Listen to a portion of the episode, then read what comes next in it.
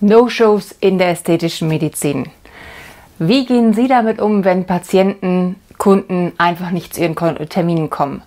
Haben Sie bereits sichergestellt, dass Sie an der Stelle nicht so viel Geld verdienen, weil Kunden kurzfristig absagen oder gar nicht erst erscheinen oder tatsächlich diese ganz bekannten No-Shows?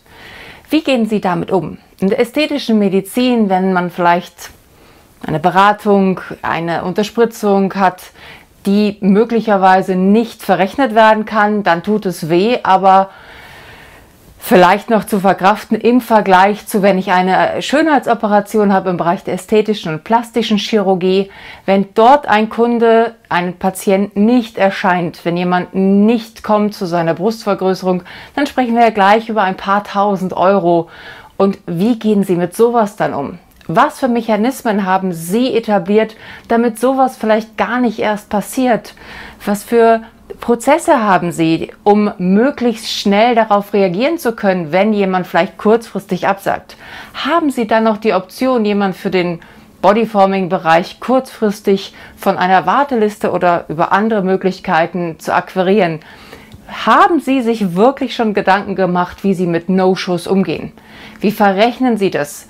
Kostet es etwas? Wie können Sie das im Vorfeld sicherstellen, dass Sie auch alle relevanten Daten dafür haben und auch die Zustimmung der Patienten?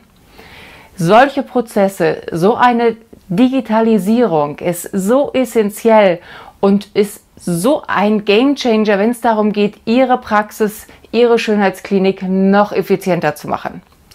Wenn also auch Sie wissen wollen, wie können Sie noch mehr gewinnen in Ihrer Praxis für ästhetische Medizin, in Ihrer Schönheitsklinik, in Ihrer Facharztpraxis, die ästhetische Medizin anbietet, wie können Sie da noch effizienter werden? Dann gehen Sie gerne auf meine Seite www.alexandraboving.de, bewerben sich dort für ein kostenloses Erstgespräch und dann schauen wir, wie wir auch Ihnen helfen können, Ihre No-Shows zu verringern und falls es sie dann doch nochmal geben soll, besser damit umzugehen. In diesem Sinne www.alexandrabowing.de und ich freue mich darauf, bald von Ihnen zu hören.